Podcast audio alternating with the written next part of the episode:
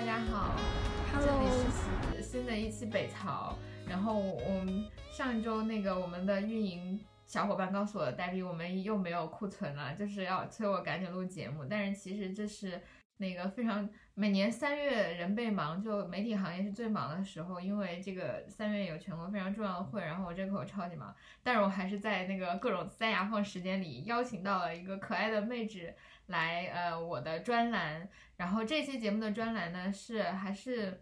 北曹那个自习室，我我的新的一期就是觉得成年人需要学习的和补足的教育中的一个剑走偏锋的一堂课。然后不管怎样，先来介绍嘉宾妹子吧。然后嘉宾妹子是 Nancy，然后是听了很多年的老曹友，呃，然后现在还是在在南京某大学，然后学美妙的中文系，准备考研。然后 Nancy 也特别忙，因为她马上要准备那个。呃，考研的复试，但是怎么说呢？聊一上午天也没什么，对吧？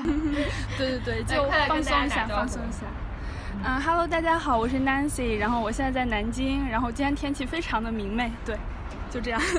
他眼中的明媚就是。比如说在北京吧，最晴的晴天是十颗星，然后它在我的这个坐标评价体系中只能有两颗星。不不不，大概半颗吧，半颗。因为在北京，如果天晴或者比如说我比较习惯城市，嗯，天晴天晴就意味着是蓝的，就只要天是灰的，在我眼里就是就是阴天。但我发现，在南方这个坐标系不是这样定义的，就是只要不下雨，对有光就是晴天。对，然后就没有影子，没有影子。对对对对对对对对。嗯，这期节目直接切入主题的。这期节目其实我想讲的是，哎，是我心中的一个陈年老题啦。我想讲这个题的时候，都大概是妈呀，是多久之前？嗯，大概好几个月之前吧。就那个时候，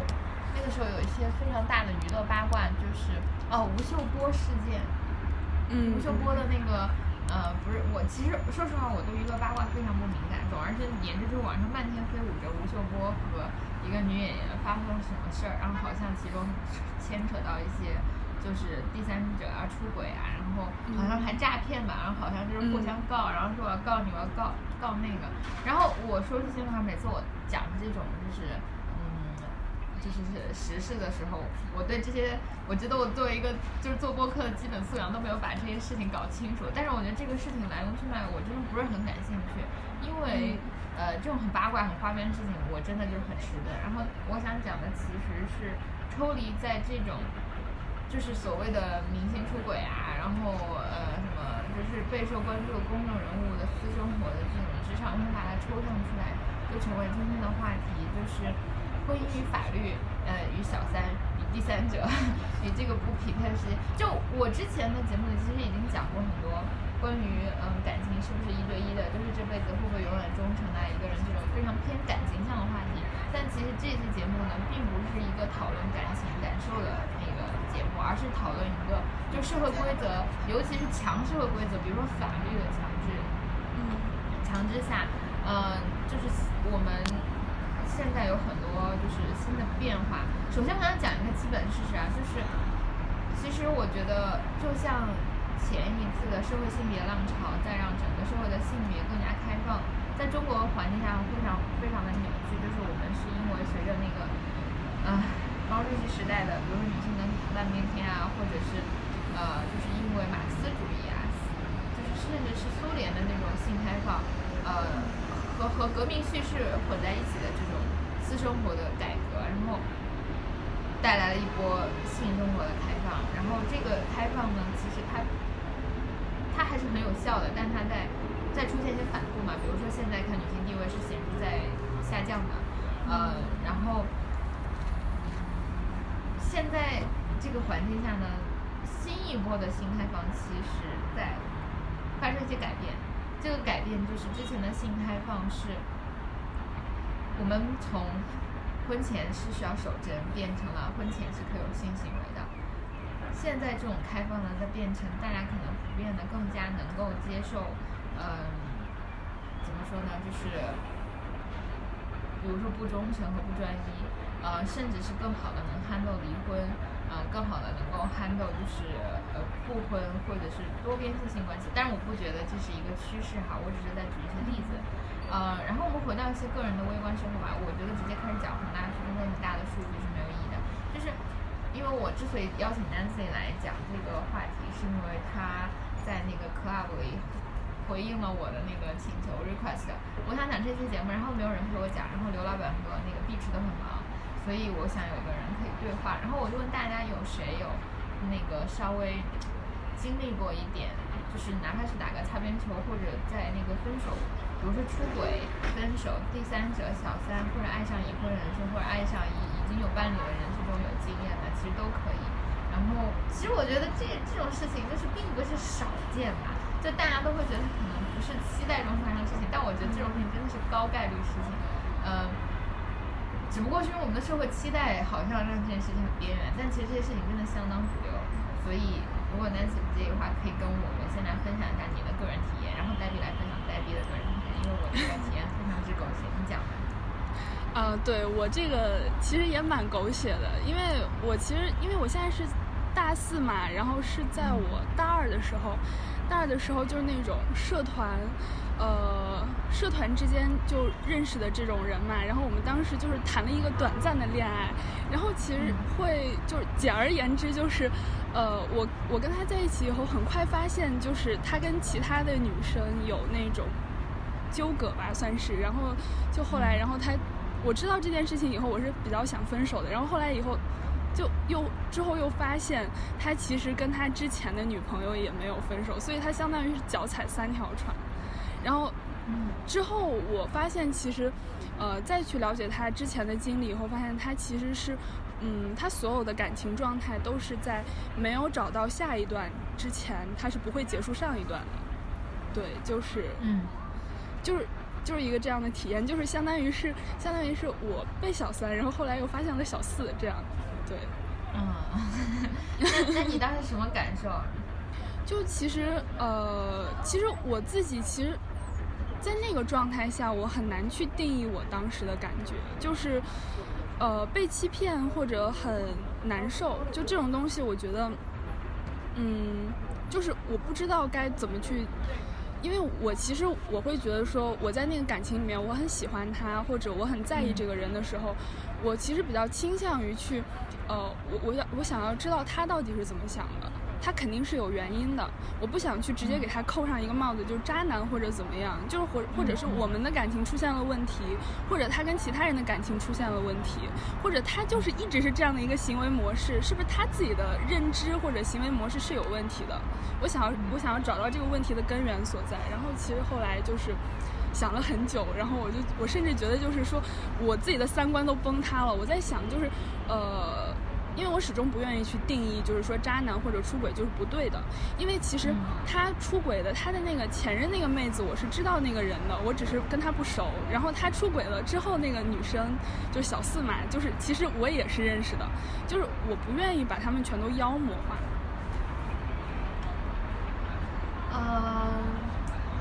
所以说后来你有尝你有尝试，比如说开放关系，或者就是因为就是从这个是。这个开放关系是从这段感情中跳脱出来的。对，是是跟他分手之后，因为我觉得其实我后来我一开始我在想，就是因为那个小四他其实是呃不止一次尝试去破坏，就是不能说破坏，但是就去介入别人的感情。对对对，他他我很多次介入别人的感情。因为就是我首先我们虽然我我我现在哎说实话，我一直想建立。这是一个旧规则嘛，就一对一关系，然后第三者、第四者，其实它就像是女性是第二性，是一个边缘的人，就是。但是我觉得我没有没有造出来一个仙子，因为它有时间的序列。那我们就我也不知道，就是我来我来这么说吧，就是你们这几个女生是不是并没有在思想上或者在对感情认识上都达成一种统一？就是比如说像你，其实是一个女权主义者，或者是一个。就是更包容、更开放、更开放的，或者对这件事情态度更平淡，也不是觉得这是一件可以值得污名化的事情。但是可能那个所谓的第四小四或者其他的几个女生，她们完全是处在一种竞争的心理心态。对对吧？是吗？对对对，我觉得，所以我觉得这个事情它的根源在这儿，就是它的根源在于大家没有去达到一个共识，而且其中的就那我想处在其中的，嗯，对对，你你我想你问你个问题，你觉得如果达成共识，你们四个人会会组一个组一桌麻将吗？我觉得其实可以，因为我觉得如果找到就是大家达到一个平衡，就是其实并不是一个竞争的关系。就是我觉得他们是他们的认知，就是他们自己想要什么和他们自己做的这件事情，和他们自己的定位，就是完全是矛盾的。是，就是我想，你刚刚说到，就是如果你们四个在一起是可行的，我们不，我不谈这一段，就后来你有尝试过一段开放关系，你能介绍一下那个情况吗？呃，那个是因为我跟我的一个算是高中同学吧，因为我们两个其实他是就是这个这个我觉得是比较奇妙的一个事情，就是因为他高中其实是挺喜欢我的，但是我那个时候就是沉迷学习，然后没有跟他在一起。真是好学生。对对对对对，我那个时候还是很乖的，所以我觉得我的一个转变是有赖于对这个事情的一个很很多反思吧。然后这这个就且不说了，我我再再转到我们的这个事情上面来，就是我们两个是呃是算是多年很好的朋友，然后在一次就出去旅行的时候，然后就就就这样的关系，对。然后后来就就是我们两个就一直就男是女人？男生男生，嗯。嗯，你还是要说清一下，因为这个就是有有就是不论是性别和还是性别认同，嗯都会有混杂的情况。好，是个男生，然后我们两个可能是一直都离得很远，然后我感觉是我们之后结束，并不是因为我们之后结束，其实并不是因为他是一个，嗯，并不是因为这个关系本身，是因为他这个人，我觉得并不适合，对，嗯，那就是这个时候是你和这个男生，然后和另外一个女生嘛，因为开放关系是是就是不是一对一的嘛。嗯嗯嗯，但是我们是相当于，就是，嗯，就是他也不干涉我跟其他男生约会，我也不干涉他跟其他女生约会，对那你们约会了吗？就在两个人这段关系的存续期间有发生过？。对，有很多次，就是那种哦旅行之类的，我们经常会见面，嗯。OK，那那当时当时你的感受是什么呢？就是我我想问的是，那好，就是你们两个已经达成了这种默认和共识，就是我们都不再干涉对方的这种生活。那么嗯，当你在这种关系存续的期间认识了一个新的男生，然后呃你也想 date 他，然后你会跟他说明我现在其实是有男朋友，但我跟我男朋友是开放关系，但我也对你感兴趣，你会你会说明这个情况吗？呃，我没有讲，因为我其实跟之后的男生也没有进入那种持久的关系，对，OK，所以其实是约炮这样的，对吗？对，差不多，就是就是不一定是肉体关系哈，就是可以是，我只是就因为对对对哎呀，我发现就是谈论这件事情非常难的在于呢，就是我没有办法建立新的标准。就是你要知道，我想讲的是不一定是性生活，而是新的哪怕是那种触达关系。对，我也没有一个中文中没有一个这样好的词，就暧昧，你不觉得这是带感强烈的感情色彩？你不觉得约炮是带强烈感情色彩吗？你不觉得小三小四是带强烈的污名化吗？我都想把这些语言中的这些成分剔除出去，我要造一些新词，妈的，然后成为全全球的中文使用者的标准。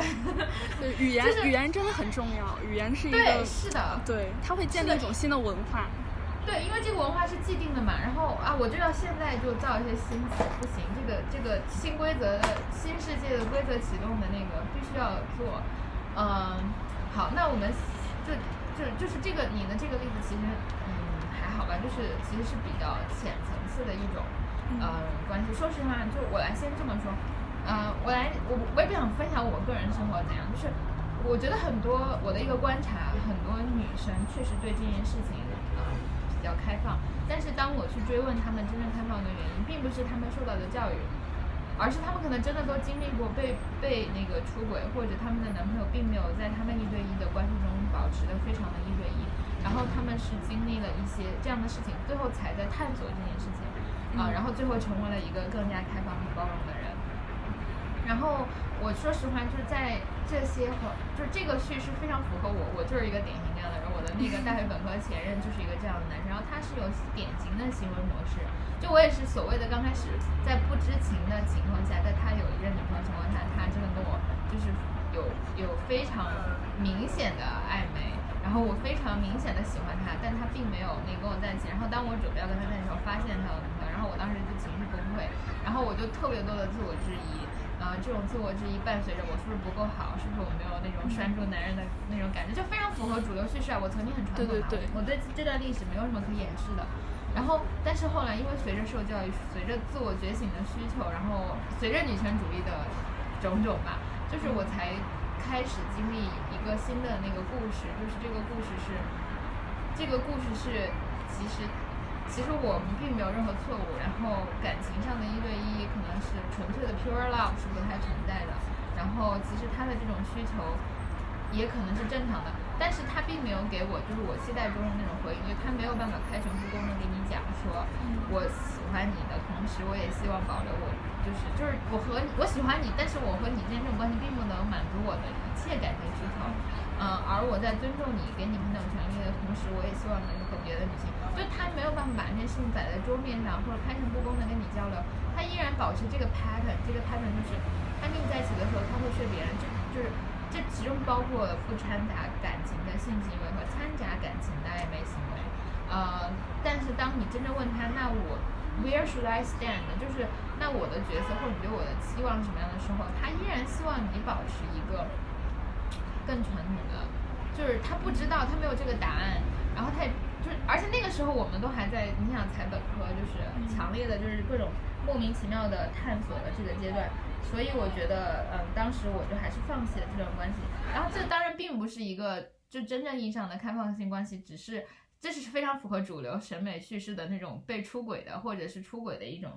一种一种情况了。然后，呃，我想，好，我们现在脱离开我们两个个人的这种呃经历吧，就是我也没有批判的意思哈，就是我觉得，就是这个，不论是男生还是女生，不论是出轨者还是被出轨，或者是发现自己的伴侣有出轨现象的人，呃，其实出轨也是一个有强烈的那个，嗯，感情选择和道德批判的人啊。就是我还是想讲，就是有多多样需求的这种人，其实都需要再找到自己的位置。然后我觉得他们其实都是传统叙事的一个受害者。但是我今天真的不想再讲这种，嗯，就是非常偏感情向的了。嗯，我还是想回到我开题的时候做的那个最初的例例子，就是 因为因为嗯，就是王宝强啊，还有那个吴秀波啊，他们是典型的这种个案的案例，然后他们。他们和我们刚刚讲的一切这些鸡零狗碎的事件都说明了一个事情，就是其实人可能从基因或者从我们的天性上讲，就并不是一个适合一对一的，呃，就是关系的人，呃，然后，但是我很难用短短的节目告诉大家为什么我们的社会演变会演变成一个经济制度是一对一的，就是一对父母养育一个孩子，他完全是出于繁衍或者出于就是家庭作为。承担社会功能的子单元，然后形成了这种模式。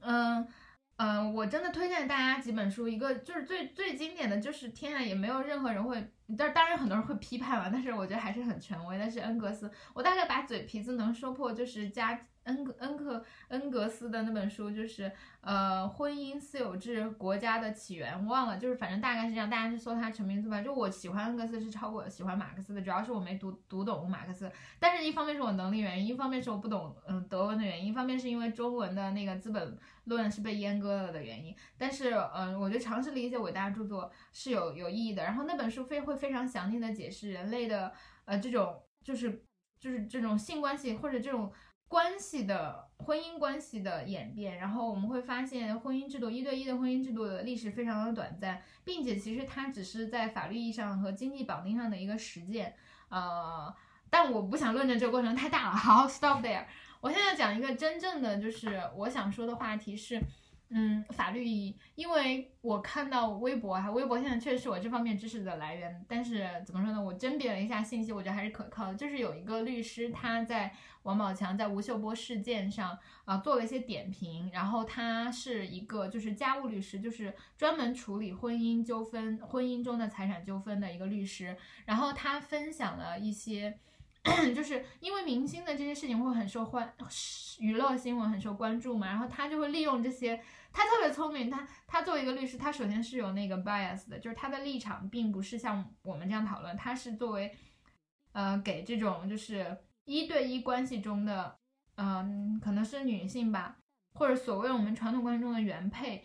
争取保护他们的法律权利的。然后他的客他的客户可能也是大部分这样的人群，所以他的那个整个立场都是站在所谓的大奶，呃，这个词也是 有很多那个文化意义的。但我想抛出这个文化意义，就是原配也是有文化意义的，就是希望一对一关系中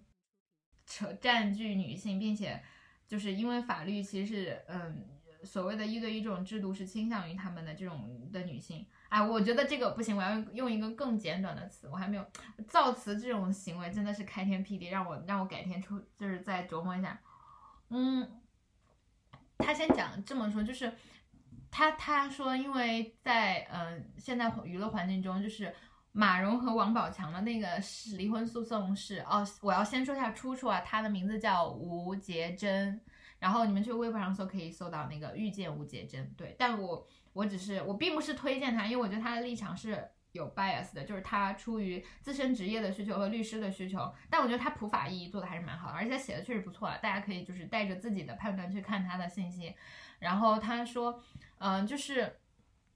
马蓉和王宝强，我也不知道具体发生了什么，因为我真的毫不关心娱乐界。但是他就讲了，就是这个是一个离婚案，因为马王宝强指指指控了马蓉出轨，然后就是好像那个。被出轨就是另外一个男性吧，就是呃坐牢了，然后就是怎么怎么样，然后最后是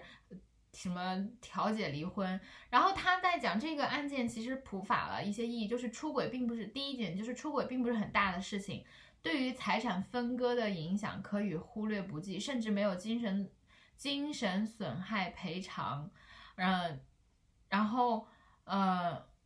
他就讲这个，我觉得给大家重点解读一下，就是。不论你是一个在感情选择上有怎样支持的人，不论你是一对一的关系的拥趸，还是是一对多还是多对多的关系的拥趸，天花乱坠怎么样都可以。在中国现有的婚姻法下，你和一个人领了证结了婚，那么，呃，然后你在这个法律框架下出轨是不会受到法律制制裁的。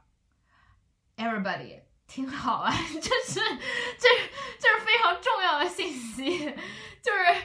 你要知道出轨不犯法这件事，就意味着其实如果排除了道德审判和你潜在的道德风险和你的那个一对一关系的人去你单位大吵大闹各种狗血之外，没有任何人可以要求你说这件事你不可以做。Everybody，这是一个，我以为这个是受到受受到法律保护的，然后原来没有，其实真的没有，嗯。真的没有，就是嗯，但我还是想要告诉大家，就是你要出轨可以，但你不要同居，就是你不要跟你的，哎呀，不要跟你的第第三方恋爱对象同居，就是这个同，但是这个同居的边界很模糊啊，睡一次叫同居吗？可是你同居了一夜，中文的美妙之处即在于此，对不对？然后就是同居的要求是什么呢？是共同生活一段时间数月。嗯，但是比如说偶发性的婚外性交和经常性的婚姻性交不是同居，然后出轨包括但不限于同居和重婚，这告诉大家什么呢？就是同居几乎不可证明。嗯，就是就是就是操，我真的跟在告诉大家，就是操作意义上讲，如果你要想你已经领了证，但是你又是一个就是。就我觉得，天，我这期节目可能要受到很多大家那个审判。但是其实我觉得这期节目，就我觉得对象、听众和对象，其实经过这么多年，应该是已经筛选过的了。其次就是，哪怕你依然是坚决拥护一对一这种专一，你还相信爱情的忠贞是爱情的色彩，那那你还是要做一个提防，对吧？这对你而言是风险。对对对。啊，我真的好开心！你要有多手准备，你要有多手准备。我之前好像在微博上面有看到一个案例，他他会就是一个可能是那种警察还是什么法律工作者，他做的一个科普，就是说如果你知道你的老公他出轨了，然后你你应该怎么办？然后他就里面有一个说法，就是说你。就它中间有一系列可操作的环节，你如何去，你如何去查到他出轨的酒店，你如何怎么怎么样，然后你到那个，你你到那个什么酒店的前台，你拿拿出你的结婚证，跟那个人员说，你看我跟这个人是夫妻，然后我可以知道他是在哪个房间吗？然后你你到那个时候，你你再报警，你说这个地方在嫖娼。然后，然后，因为是如果你说出轨，就是警察是不会出警的。你说嫖娼，警察会出警的。然后警察来了以后，他就会他就会破门而入，然后就去查那两个人到底是不是嫖娼。然后这个时候，你的老公，你的出轨老公，为了证明不是嫖娼，他就会 就会各种证明他是我的情人，他是我的小三。然后最后就是警察把他放了，然后你。到时候你拿到这个口供，你拿到拿着你的结婚证，然后去那个警方去要到这个口供，就可以去起诉。这个时候他就是出轨的实证了。对。其实出轨并不是好，我来接下来说这个重要一条，就是出轨不等于可以判离婚。嗯，对。但是如果这个时候你起诉离婚的话，可能是有有利条件的吧？这样。对对对，是的，对是的。但是就是。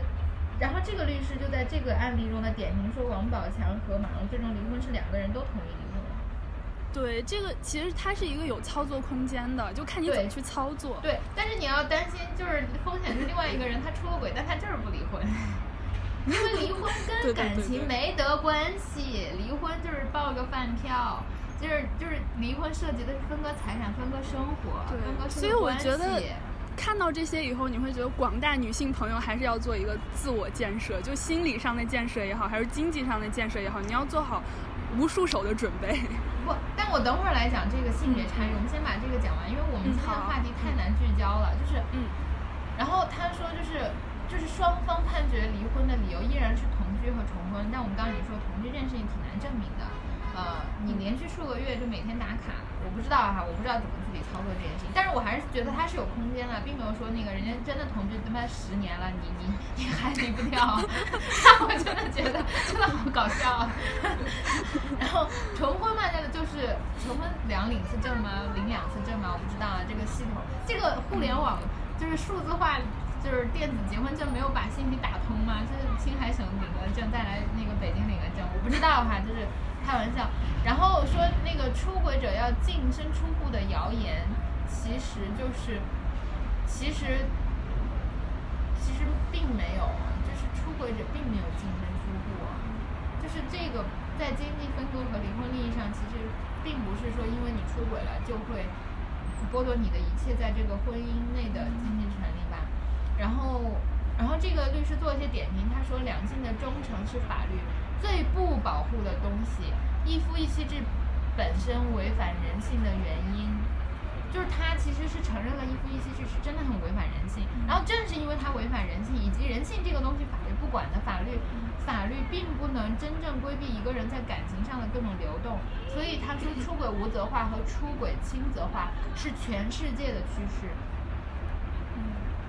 我其实对法律一无所知，我是一个法盲。然后呃，我。对国外的法律就更不了解了，但是我觉得他说的就是供大家一个参考吧。我再强调一遍，就我内心还挺开心的。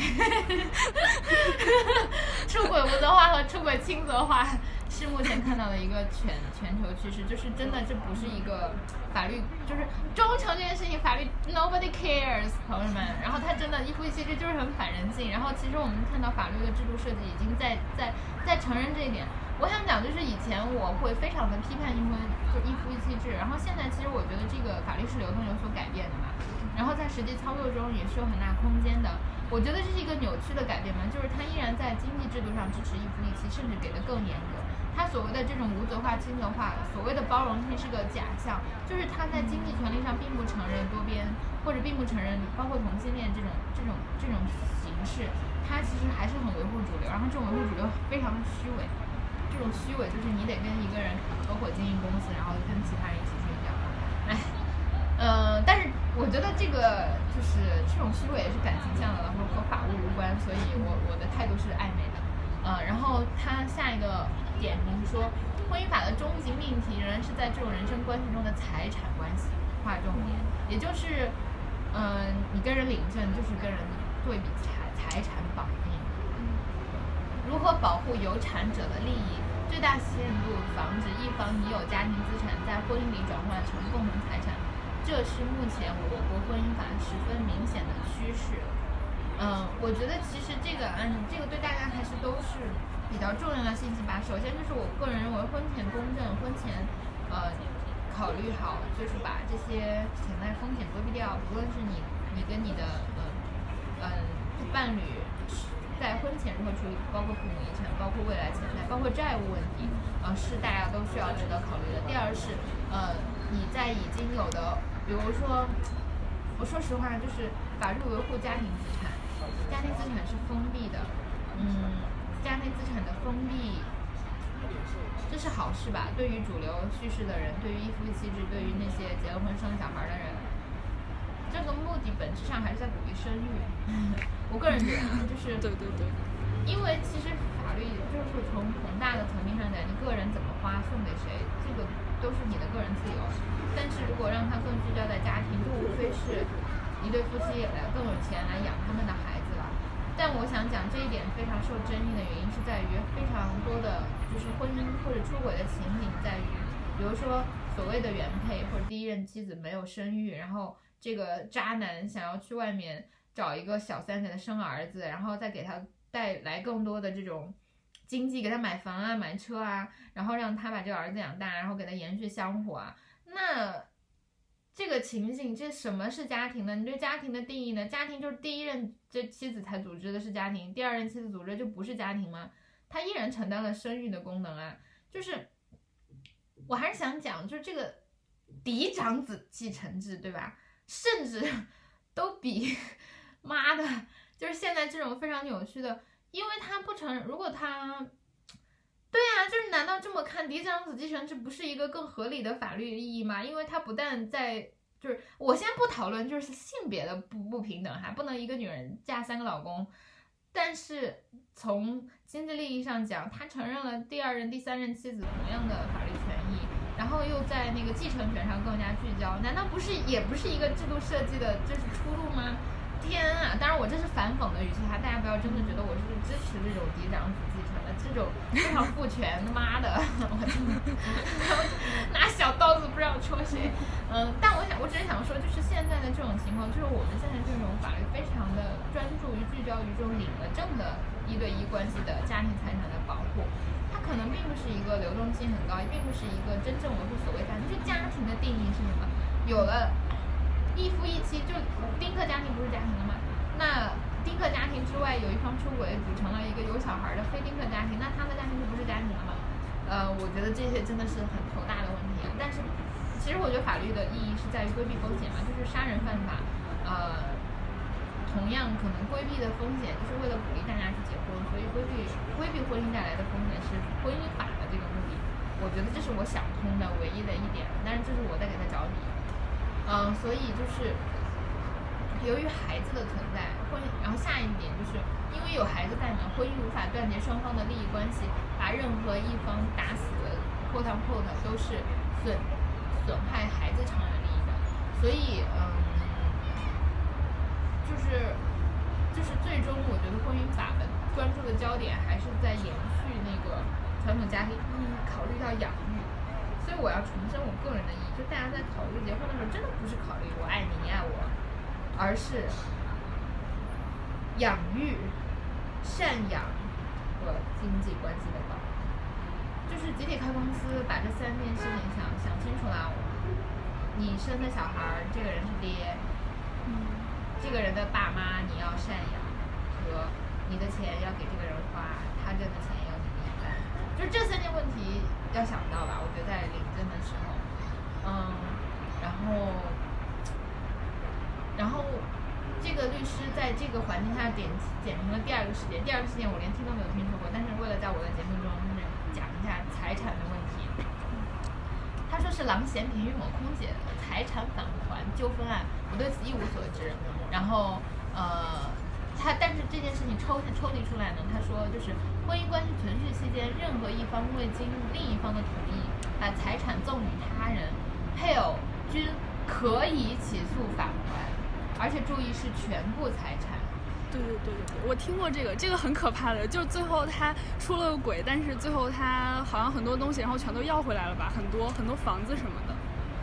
对，就是是可以的，嗯，而且说在尚未离婚分割财产之前，这些财产都不是分份额共同共有，而是一个整体，并且是赠与什么财产就返还什么财产。比如说给钱对方买房，就返还现金，而不是房子。房子的增值仍然属于他人。就是比如说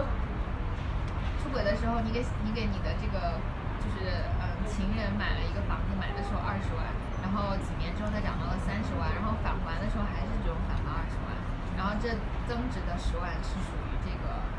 就是就是被赠与的人。嗯，然后，所以他就说呢，这个出轨者提供了一个白嫖的法律途径，就是在小三身上花的钱，在分手的时候可以联合配偶起诉全部要回，然后这进一步降低了出轨者的经济成本，也就是无论正室还是小三，在出轨者面前都没有捞到好处，正室只是要回成本，如第一个事件所示，而小三要把收到的钱全部吐出来。这件事情导致了另外一个后果，部分男人要带着现金去玩弄，而更高级的小三敛财方式需要咨询法律人士的服务。呃、在这里我想插一句啊，就是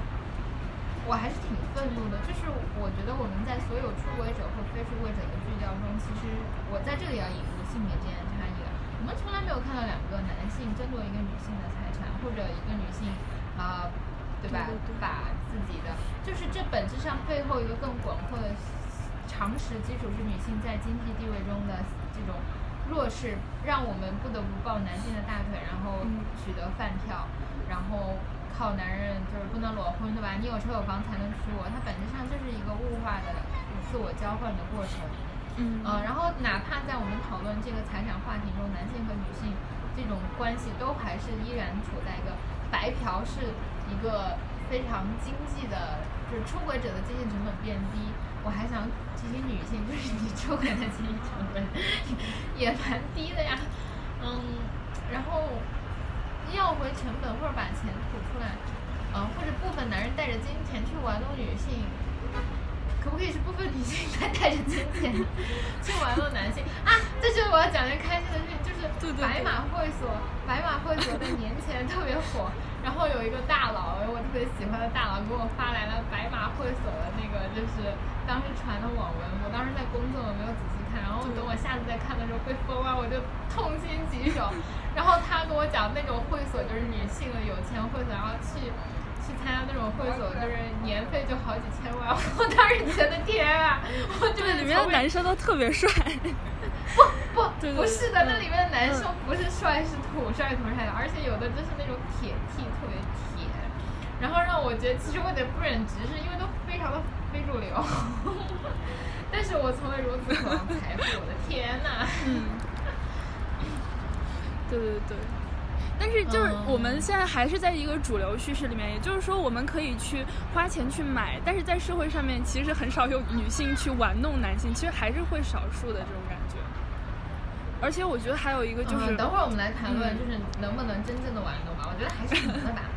嗯，你不能质疑我们女女性的这个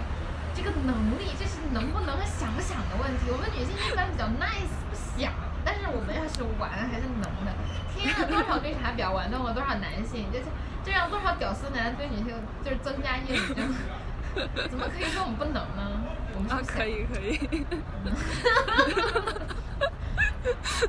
突然觉得我们好善良。我们是假假善良，伪善伪善，嗯，只能那个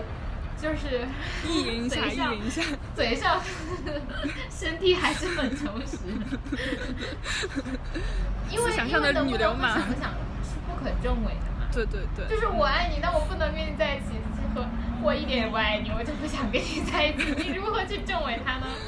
对对吧？嗯就而且你不觉得女人又很容易戏精吗？而有的的有的时候人就容易陷入那种感情的作践，就是他享受这种痛苦啊，他自我感动啊，但是他就是不要在一起啊。对对对，这不是这不是天啊，就是我觉得每个人身上都有携带着那种基因。好，我们接着说哈，就是另外一个事件，就是那个吴秀波的勒索案。然后这件事情我也不是很在乎，但这个律师的点评说，其实对付小三必要的时候可以用敲诈勒索送他去坐牢的法律途径，扫除了出轨方最后的担忧，所以女人们不会出去谈。然后第二件事情是在出第二个点评是在出轨事件中，本质上正是与小三的利益之争。为了挽回家庭利益共同体，正是可能会同意出轨方给一些小钱，嗯，让小三了事，而小小三为了与家庭。成为家庭，嗯，共同体又会拼命拆散别人的家庭，无论是出轨方转移财产离婚，还是起诉小三返还财产，或者把小三送去坐牢，本质上都是正式的共同御敌，还是联手与小三叛变，在这个选项中，正式和小三都发挥着他的影响力。然后我觉得还是挺悲哀的，就是 我先排除一些性别啊，我们假设有一个乌托邦。然后这个这个世界里，男性和女性一样的出着轨，男性女性有一样的经济地位，所以嗯，他就排除了性别。然后这依然是一个在这样的叙事中是一个家庭框架下，也就是你只有成为了领证的合法的家庭，你才能保护自己的财产，对吗？嗯。然后如果你没有，或者你在感情上真的已经呃付出了很多，或者你已经生了孩子，你没有获得，你依然要去争取，你还是要成为这个主流叙事一部分，我觉得这是还是挺悲哀的事情。嗯，我觉得这个不是很包容，就是就是相比于你的感情，你的你的你如何让自己的财产不受到侵蚀，我觉得还是给广大女性的一个真诚的忠告是，获得自己的独立的经济来源，让自己的社会意义和社会价值依附于职业和专业技能，呃，绝对是万无一失、永保永保的风险。然后在感情的投入中，也要清醒的意识到，就是。对，不要轻易的做这种利益诉讼和付出，然后要知道最无价的其实是你的子宫嘛，就是，就是给别人生孩子这件事情，除非你已经决定的下了决心想要生一个孩子，然后当做一次免费的捐精，然后看中这个人的基因，然后想象他在未来的孩子成长过程中不承担父亲的角色，你也依然可以有能力 handle 种种社会情况的下面，你再去做这种所谓的比较有风险的选择，我觉得是一种利益的最大化吧。但我又觉得有时候痴男怨女啊，就是纠葛的沉浮的人生是，也是大家作死携带的这种基因吧。所以可能把话说在前面，不一定能够帮助有些人回避这种风险。呃，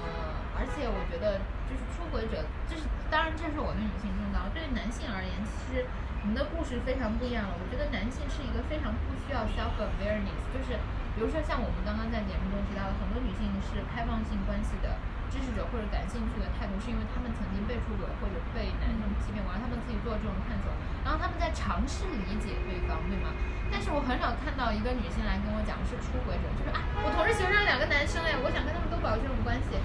其实哎，其实这个话我说出来之后就后悔了。其实这种女性真的非常非常多，对对对，就是他们就是享受这种被男性追求，然后又不给他们确定答案的。呃，所以其实我还是要自扇两耳光，就是男没有任何。扩大了这种性别的差异，呃，女人也有很多，但是我觉得就是我们在这种语境后变得非常不一样，男性出轨变成了渣男，然后女性变成了绿茶婊，所以其实天啊是天下大同，我觉得人和人之间没有真的没有任何差距。对，你看我这里都充满了这么多自相矛盾，有的时候哎真是非常美妙。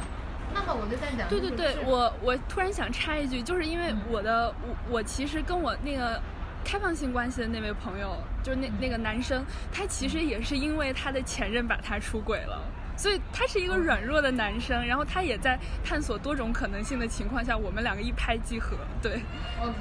但我觉得这不叫软弱吧？那那难道要去暴力吗？就是去打打人吗？就是这非常好，就是对对对，去尝试，去尝试，对，或者去 argue 吗？就是就是。对，我觉得这不不叫软弱，真的不叫软弱。我反而觉得这这个就是这样的色彩可以去除，因为因为有一个比较常见的现象是，当男性发现女性出轨的时候，他们的暴力倾向是非常高的。然后我作为一个反暴力人士，就是任何情形下的任任何暴力都是值得反对的，无论是道德和法律上的对错吧。所以我就告诉男性，就是如果你被出轨了，你应该。你没有什么可值得反思的，也不是你的错，不要责怪你自己，然后更不要就是去犯新的错误。嗯，你可以选择接受或者不接受，你可以和你的妻子或者你的这种伴侣关系去谈论，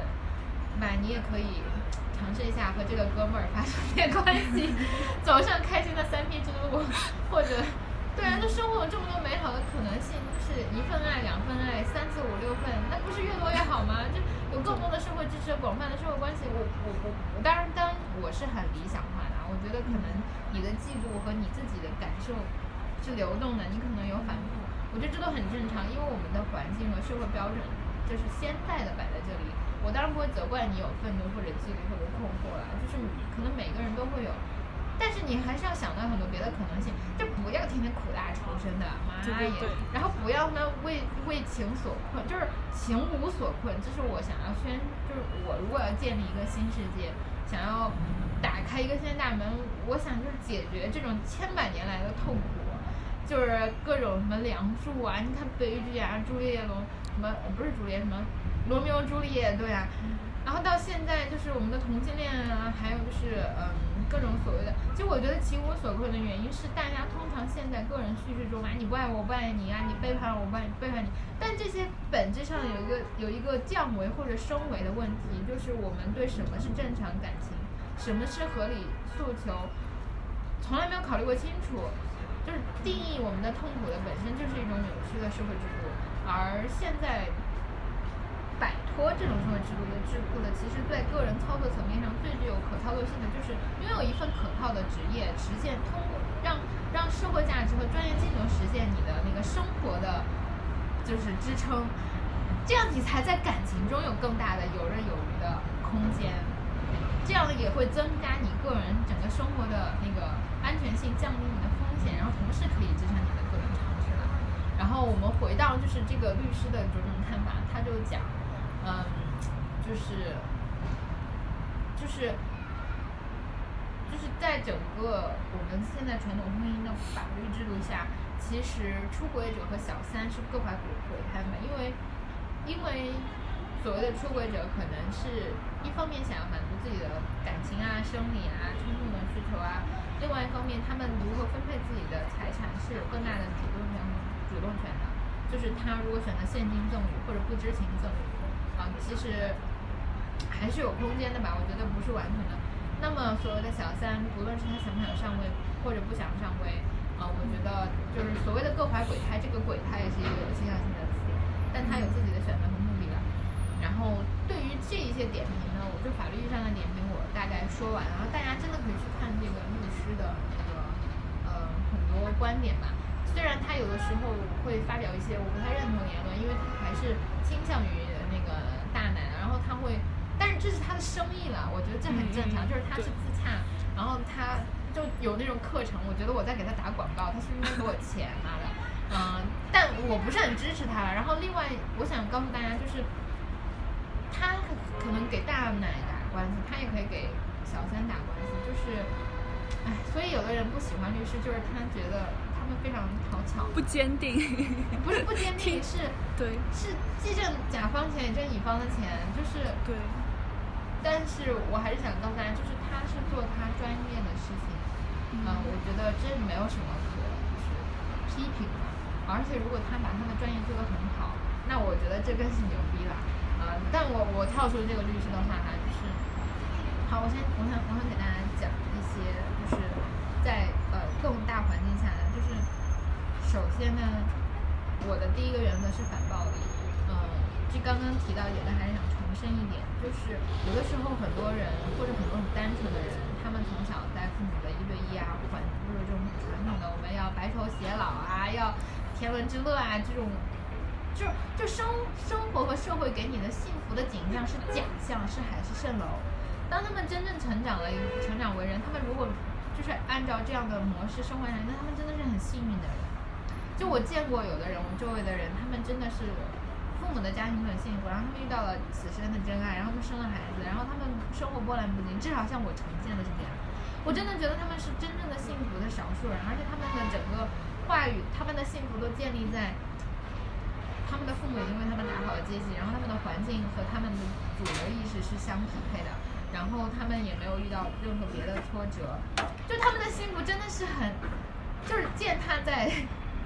同性恋为自己的那个权益打破头，然后。别的所有的可能性都被主流叙事排斥在外的这种血淋淋的事实上，他们本人并没有直接参与，我并没有责怪他们意思，但我只想说他们是幸运的，嗯，而我想说这种，而且他们有的时候往往会成为道德审判者，嗯，这种时候我觉得他们是有有错误的，对，呃，然后其实我我想分享一些我特别痛苦的经历，就有一个草友，他。是个男生，然后是个很明显的自己的利益者，然后他在美国当工程师，然后他请我吃饭，他说他要出来，我当时很开心，我见任何条都是带着友好和开放的心情，然后他还带着他女朋友来跟我一起吃饭，然后我也很开心，然后跟他聊一晚上，然后后来呢，他就在我们那个群里，你知道了吗？你应该是知道的吧？对。然后他就跟大家吵起来，他的那个观点是他想，他是一个小市民，他想安稳的过他的日子，他觉得如果大家可以接受同性恋，那以后也可以接受乱伦了，以后可以接受那个。呃，母子啊，或者各种各样的变态啊，然后他觉得这是一个温水煮青蛙的过程，然后我就想，我就当时非常的生气，或者我其实很绝望，然后其实我想告诉大家，就知道和体会不同，我往往知道很多人非常的恐同，但是每一次真正的和这样的人交锋，体会到这种 shock，对我而言就是巨大的消耗和折磨，就是，嗯，就是我想告诉他，就像当年的民权运动，呃，在美国，呃，黑人想要争取权利。然后白人觉得黑人是下贱的，白人觉得如果，呃，一个白人可以和黑人结婚，那么是不是以后他又能和，呃，自己的兄弟姐妹结婚，也能真正的乱伦？然后，呃，这个思路是一脉相承的。所以我当时就特别想问他，你要知道，你能作为一个黄种人在美国生活，其实你是享受到了开放和民主和接受更开放的这种社会理念的好处的。嗯，而你现在觉得就是同性恋或者同性欲是不可接受的，其实无非是把后来的人关上了这道这道门。而什么是道德的，什么是正确的，这件事情的标准是不断的演进的。就像以前大家说婚前守贞，婚前有性行为是不道德，那是因为生育的这个技术手段没有办法得到控制，性病和生育没有避孕套，没有现代医学，所以它有风险，然后有风险就会被污名化，然后就会潜内化成道德，这样我们的社会才能 process 下去。但是现在我们已经不存在这个问题了。就像印度人觉得吃牛是不道德的，是因为印度作为农耕大国的古代，就是吃了牛就没有生产力工具了，那就不许吃牛，不许吃牛，那就把它演化成道德，就把牛神化，然后它就变成神了，然后你吃它就不道德了。现在还是不道德。那那，但是这个事情是可以改变的，就像法律都是可以改变的一样。就举个例子，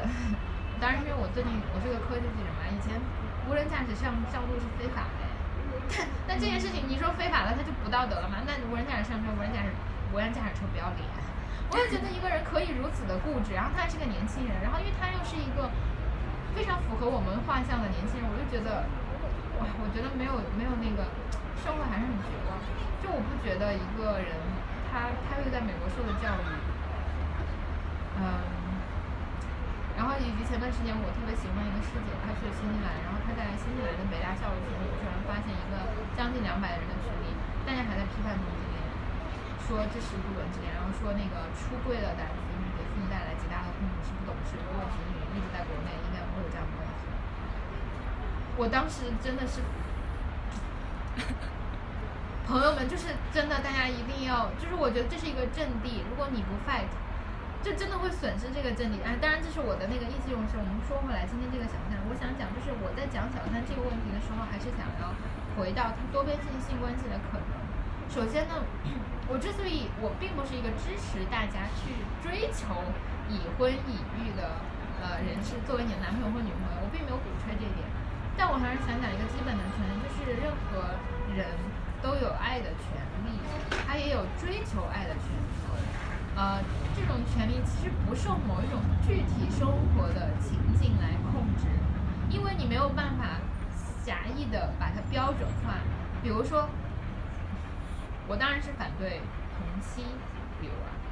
然后比如说对于同妻或者同性恋，他受受困于一对一的框架，然后这些 gay 他找了一个妻子，然后他有一个婚外的情人，他既是受害者也是施害者，所以对他进行道德审判和这种是非对错的评判有什么意义呢？那难道不应该反思，就是我们的婚姻并没有包容这些人，而对这些人造成压迫之后，这种连锁反应吗？因为 A 有 A 导致 B，B 导致 C，C 导致 D，D 导致 E。如果你因为 E 受害了，只只来责怪 D，那前面的 A、B、C 都可以摆脱他们的困境吗？我觉得这是一个就是短视啊，一个草履虫式的思维。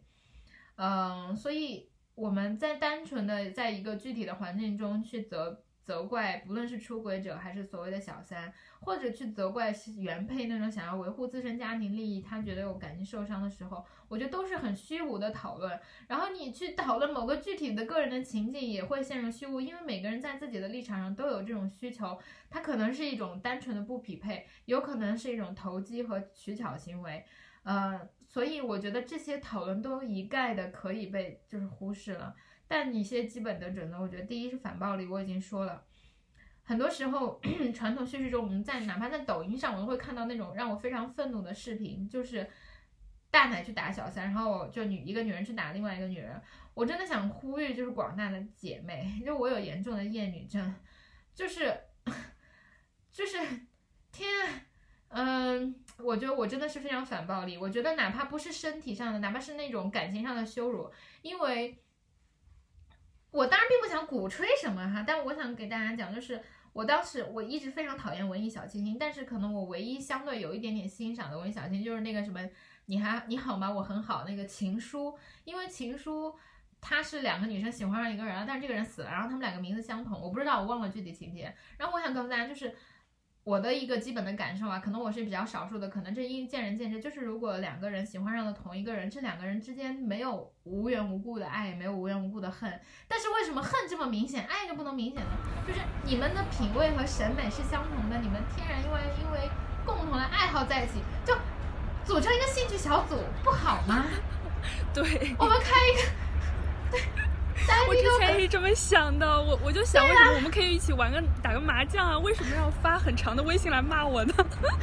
对啊，就是，哎你哎，我觉得，我觉得你很不错，你觉得我很不错，我觉得你很不错，我也觉得我很不错，哎，我觉得他不错，我也觉得他不错，就是你们这个可以有很多的共同语言，就就类似于像那种大家一起追同一个明星的时候，大家就关系很好，为什么？当然，可能是我们两个比较单纯吧，就是，但是我的想法真的是这样，就是。我想讲，就是我来这么说吧，你们爱上了同一个人，这首先是你们的共同点。嗯，我觉得这个共同点不是排他的。然后其次是，我觉得你们也不用把自己的地位放得很低，就是你们爱上了一个人，但是从这个人身上能否获得同样的爱，这不是，就我觉得你们可以竞争了，但是。但这个东西不是你们两个之间互相针对的问题，是要对一起来去怎么去制衡的问题。对，然后其次是我觉得更多的是下面这段话可能更多是针对女性的，就是如果你没有拿好主意，或者你还觉得自己有更多的可能性的时候，然后你又觉得这个男孩子不错的时候，你不妨告诉他，就向他提出这种这种可能。我觉得两个人的共同成长需要同步。你在十八岁的时候遇上一个人，确实很难告诉他，OK，这辈子就是你了，我不去看别人了。我觉得就是婚姻选择权衡权衡真比较是很常见的了，何况我觉得不是所有人都有那种幸运能够获得爱情，但是确实所有人都或许都不应该孤独终老，所以抱着一个就是想要陷入安定的、稳定的、合法经营公司的心情去领个证，没有什么可值得被批判的。我也不觉得应该鼓吹那种真爱故事，我觉得我很厌倦，嗯，所以。所以就是你不妨坦诚的和你的伴侣说清楚这样的关系，表达明确你的诉求，然后我们再一起去建立我们的共同生活。因为因为我想讲一个话题，就是我们知道，就是自由恋爱其实也是现在才争取到的，有很长一段时间是父母只不为婚啊，那先结婚后恋爱的人也多的是啊。而且其实恋爱喜欢这种感情感受，就是熟悉感加上偏好，它是可以培养的，好吗？所以我想讲，就是这个感情真的是非常的有弹性的。那么，我并不是想鼓鼓吹什么，也可以就这个弹性，这种现在也不一定是父母指供给你，所以也有可能变成了就是你们本来是几个感情中的节点，然后因为喜欢上了共同的人之后被连接在一起，然后发现你们两个之间更互更加互相喜欢，而且。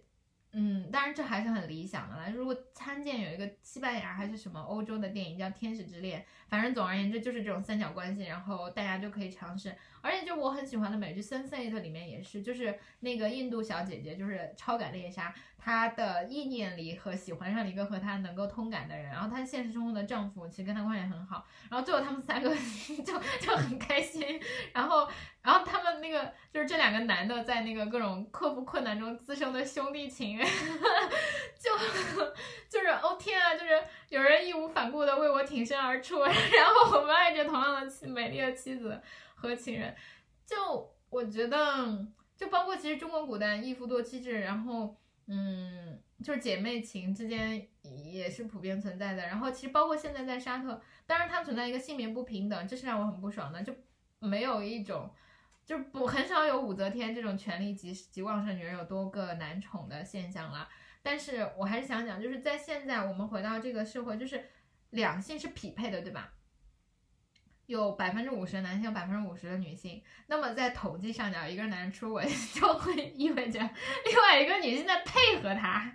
然后当然他的分布条就是条件分布可能是不均的，就可能这个女性她暂时是单身，嗯，或者更多的老年女性。就是在在这个传统框架下，那更多的就是就是它是有个倾斜的，但这是人类学的，就是或者人口学分布，或者这是统计学的极大的功课。你去解读这个数据，会发现极其有趣的两性的不公平的趋势。但总体而言是这样的。然后，嗯，所以我想，然后我还想讲另外一点，这是分享我的别的故事，就是因为这个传统的污名和这种道德审判，其实。小三或者后来者会有非常大的心理压力，然后他们受到的暴力不仅仅是肉体上的，也有更多的社会压力。比如说一个另外一个草友就向我倾诉，她跟她的现任的老公其实就是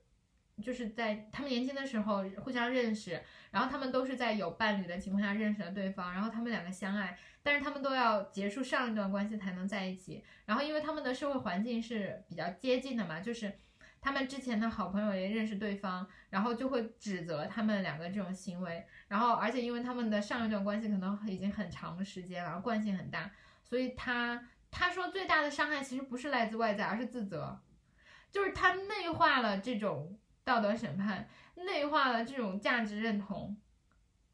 然后他说就是和自己相处，接受自己爱上了一个这样的人，接受自己这样状态下的自己爱上这样一个人，对他人是最难的。啊，其实我其实，嗯，我当时听到还挺。对，就像我其实，在之前的那个感情当中的时候，最让我生气的不是说，呃，不是说他出轨了这件事情，呃，不能叫出轨，就不能不是说他就是同时又跟其他女生有联系这件事情，而是说，当我去在尝试最后跟他就分手，然后跟他去交流，我去跟他说，你是不是真的很喜欢这个女生的时候，他否认了。就是他去否认他跟其他女生的感情，他都不敢跟我承认。但是他去跟求生欲吧，就是你知道他有一个 assumption，就是如果他告诉了你他感情的情况，他可能觉得他会失去你，然后他可能对每个人都做这样的。不不不是，我们当时最后的谈话是我们在分手的时候，我非常平和的跟他讲，我说如果你们两个是真的就是互相喜欢的话，你们就好好的在一起，对吧？就是或者就是说，你要知道男性或者女性或者包括就是我不说男性或者女性，就是拿绿茶婊，他们都还是愿意维，他就希望在你心里维持一个遗憾感，你懂吗？就是戏精。你要知道人舍弃，我跟你讲，这是携带在基因里的，就是文化基因里的，而不是真正的那个就是 DNA，就是这是文化基因里。我要离开你，我也想让你忘不了我，然后我就想要维系你的，你要相信我。哎天哪，我想我我跟你讲吧，说实话，我在本期节目里有很多。就是没有答案。我觉得我们现在在做的这些事情没有终极答案。就我一开始叫下来，我们不能说第三者，或者我觉得这种带有文化批批判的这种称呼是，但我但我现在并没有给一个可替代性的方案，对吧？我觉得这个是要就个人的具体情境，每个人去探索自己生活，去做自己生活的舵手。所以我不会给你提供一个标准答案。但我想提提供的一个第一标准答案是终止这种暴力，终止这种感情的暴力，终止这种社会压迫，终止这种内化的自我侮辱和自我质疑和 shame。其实这是我个人想做的事情嗯，这是我个人在自就是呆逼在他自己的生活语境中想做的第二件事情。然后，然后下一步下一步我就想说，就如你所说，就是我不想让感情变得非常符合传统印象，因为我现在痛恨所有的爱情文艺小电影，痛恨所有的那种。小资渲染那种，对对对，我想讲就是感情生活没有什么可苦大仇深的，你所要拥有的这种拥有感就是一种幻觉，人生就他妈七十年，你死了你就是个屁，你就是 H 二 O，你就是你就是各种化学元素，你就是树根下的一份养料，天啊，你就是鱼食，你的这种就是占有感是被文化给塑造的，然后是。被塑造，你要打破它，其实我就很难打破这种感觉，我还是想要有拥有感。然后我觉得那种感觉真的很好，那种感觉就是自我感动，就是可能我们人类就靠这种这种情绪活下去。我不知道，但是我不想靠它活下去了。我想靠快乐活下去，我想快活，朋友们。对，它就是很复杂，它的魅力就在于它的那种社会价值、经济价值和你的这种感情上的诉求，他们是混在一起，你没有办法去分开的。很多时候，对我现在想做就是你提的这点特别好，我就想告诉不论是男性女性，就是把经济价值剥离开。我觉得你在事业中带来的成就感，你对这个事业做贡献，不论是你是一个好的商人，你连接了信息不对称，你让某个生产效率变得更高，呃，你的某一个创意给别人改变别人真正的某个生活的痛点，我都觉得这些的意义价值远远超出感情了的。就是你不不要把爱情经营成事业好吗？不要过一种狭隘的一对一的生活。就广阔的世界有片海洋可以征服，有个山可以去登，你为什么非要体沉浸在感情生活中不可自拔呢？我真的觉得一定要先除魅，就是先去魅以后，然后你才会觉得感情真的很很很美妙，然后你才会发现它的本质所在。同意同意。然后其实我觉得在伴侣生活中，你也会欣赏，你除了欣赏这个人喜欢你之外，这个人，他是除了是你的性和感情的依托之外，他也有价值，别人也会，就是就是他的丰富的社会关系会成为你欣赏他的一部分。所以也不要框住你的伴侣，然后去。我觉得相互支持，我就我经常提倡一种肩并肩的关系，而不是面对面的关系。因为面对面的时候，你挡住了他，好吗？你挡住了他向前，你们两个就走向对方，穿过对方的身体，然后呢？天呐，太可怕了！然后穿过对方的身体，生出了一个小孩儿，然后呢，成为……当然了，生小孩这件事情没有什么可值得批判的。我还是觉得有一种面对面和就面对面不想活成那种。婆婆妈妈的那种狗血电视剧的样子太可怕了，那个就自我洗脑似的，就真的不能体会到，真的不能体会到那种感情真正的。我觉得就是经历这些事情，你去把这些东西全都破解开，你觉得它就是没有意义的，然后你真的才能在感情当中去再体会的时候，你会觉得它真的是无比珍贵的很多东西。嗯嗯嗯，所以我觉得肩并肩的生活就是首先支持对方，就是。我觉得也不能不能是背靠背的吧，这样没有信息和交流。我觉得肩并肩的生活意味着一起上路，然后一起接受对方的种种变化和改变，嗯，甚至甚至接受对方去做别的感情或者广泛的社会关系探索。这种关系的探索包括，如果你不能满足他，他在肉体上去找别人，或者在感情上他对别人有了兴趣，你们重新再调整和校准自己的关系。我觉得，其实我想讲的是什么？就是我前两天跟一个工作关系中认识的人聊天，然后他跟我讲，他其实结婚了嘛。他说他也不是没有产生和他当时的男朋友分手的那个概念，但是他想到分开会很痛苦，就没有这么做。我其实并不是想说你该离开或者不离开，而我想说，其实这种痛苦是没有必要的。就我觉得为感情痛苦，任何意义上的痛苦是没有必要的，因为因为。就是，难道这是一件坏事吗？就是因为你觉得这是一件坏事才会痛苦吧？然后，然后我想讲，就是很多人，当然我们现在谈论是感情嘛，我想讲就是，就是因为支撑家庭是一定要有经济基础的，很多人一起买车买房。其实我觉得我们在这里讲可能是在白费劲儿，因为可能对于主流人，就我身边也有大就百分之九十九的人吧，觉得，比如说你要跟他讲我找个男朋友，他第一件事问你就是他有钱吗？真的，你要相信有女生有很多不哎，我又我又在翻那个性别刻板印象，就是或者你你你在跟一个男性讲找一个女朋友，那他就说他条件怎么样，然后当然第一点可能就是长得好看了，因为对男人和对女人的诉求是不一样的。然后接下来就是他条件怎么样，他父母就很对很多人而言，他们是在婚姻中的思维可能真的是经济条件上的绑定的关系。那我真的对这种就是本期节目对这样的叙事真的是毫无建树了。嗯，但我想说就是，如果你是一个以感情向为中论向的人来考虑，我觉得你在考考虑投入一段婚姻中的财财产的评估，或者想组组建家庭做利益绑定，一起来减税，规避风险的，生病了获得免费的照顾和那个感情上的支持，这些价值如何兑现，如何被折换从折换成现金啊？你要做这样的，就是我当然也支持了，就我没有批判，我不是那种就非物质。但是你把感情做的非常的工具理性，会是理想的吗？我不知道，反正就每个人有自己的答案，我还是觉得这是一个 case to case 的问题。但是我想讲，你在关系中投入了多少，投入越高，那么不论是金钱还是感情嘛，那么离开就越难。可是这种投入。投入就是一个有感情色彩的，比如说，我觉得我跟人，我来举个例子啊，我跟人做爱，我就不是一种投入，我觉得是种获得。我不是说我睡了啊，我把我的贞操给了你，我们不能离开你，不是这样的，就是，嗯，我觉得难道这不是一种需求吗？就是感情需求和感情投入，需求和投入。有的投入很难离开，难道不是我获得了你，我白占了便宜？我占了便宜，赶紧跑去追求下一个便宜，一个天啊，开心的一逼！所以，所以我我不知道，我就我现在在觉得我在探索一个语言之外的领域，我已经意识到了，就是，